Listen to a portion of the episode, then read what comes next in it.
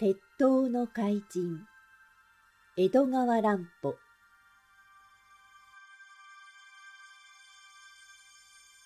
4人の警官。中村警部は高橋さんの話を聞くと非常に驚いてすぐ部下の警官と刑事を4人ほど差し向ける私も後から行くつもりだという返事でした。間もなく日が暮れて、外が真っ暗になった自分。表に自動車の止まる音がして、二人の制服警官と二人の私服警官とが入ってきました。私服警官の一人が出した名刺には、警部補、正木晋三と印刷してありました。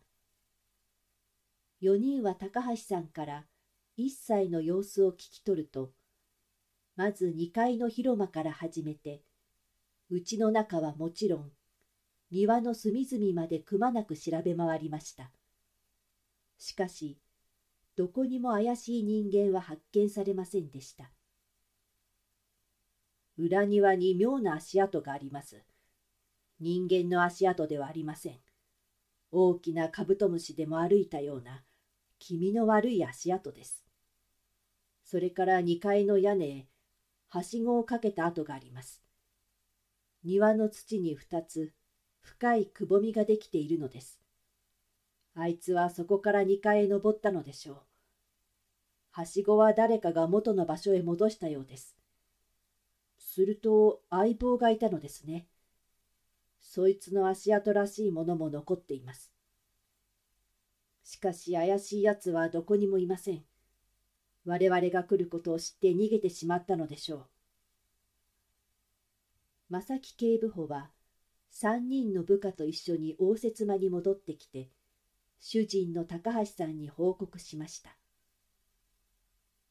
ところでお宅の人たちを全部ここへ集めていただきたいのですが念のため一人一人訪ねてみたいと思うのですそこでうち中の人が応接室に集められました。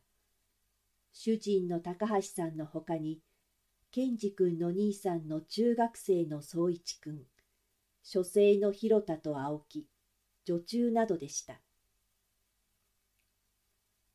これでお宅の方は全部ですか？正木警部補が一度を見回して尋ねました。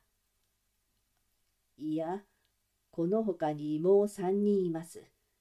検事がカブトムシを見て熱を出してしまったものですから、部屋に寝させて私の家内と、もう一人の女中が付き添っているのです。ああ、そうですか。よろしい。検事君はこちらから出向いて話を聞くことにしましょう。警部補はそう言って、そばにいた部下に目配せしますと、私服と制服の警官の二人が急いで健二君の部屋の方へ立ち去りました。それを見送って正木警部補はポケットから手帳を取り出すとそこにいる人々にいろいろと尋ねましたが今まで分かっていることのほかに新しいことは何も聞きませんでした。そこへ先ほどの制服と私服の警官が大きなカブトムシの抜け殻を二人で抱えて帰ってきました。これは証拠物件として警視庁へ持って帰る方がいいと思いますが。うん、そうしよう。自動車の中入れといてくれたまえ。で、ケンジ君はどうだった？これということもありません。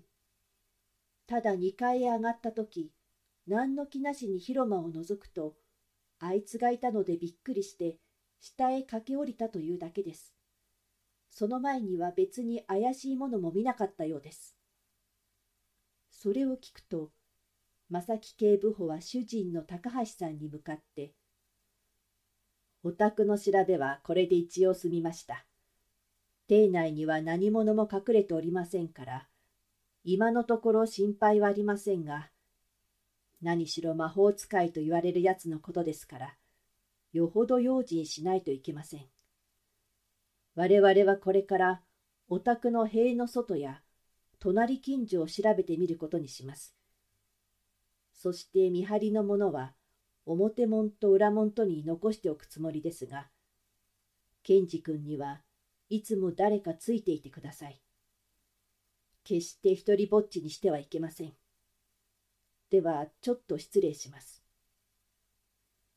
警部補は部下を引き連れて応接間を出ました。高橋さんは玄関まで見送りました。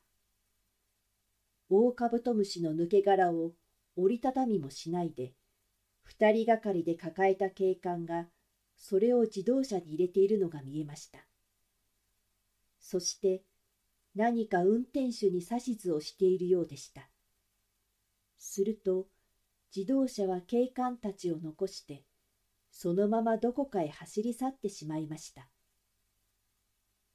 高橋さんは玄関から引き返すと熱を出して寝ているケンジ君のことが心配ですから急いでその部屋へ行ってみましたそして怯えきっているケンジ君に慰めの言葉をかけてやろうと襖を開いたのですが開いたかと思うと高橋さんはあっと言ったままそこに立ちすくんでしまいました。女中が気を失って転がっています。その額から血が流れているのです。高橋さんの奥さんは手足を縛られ猿ぐつわをはめられて倒れています。ケンジ君の布団の中は空っぽです。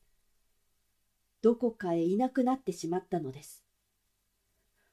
おい、誰か来てくれ。早く、誰か。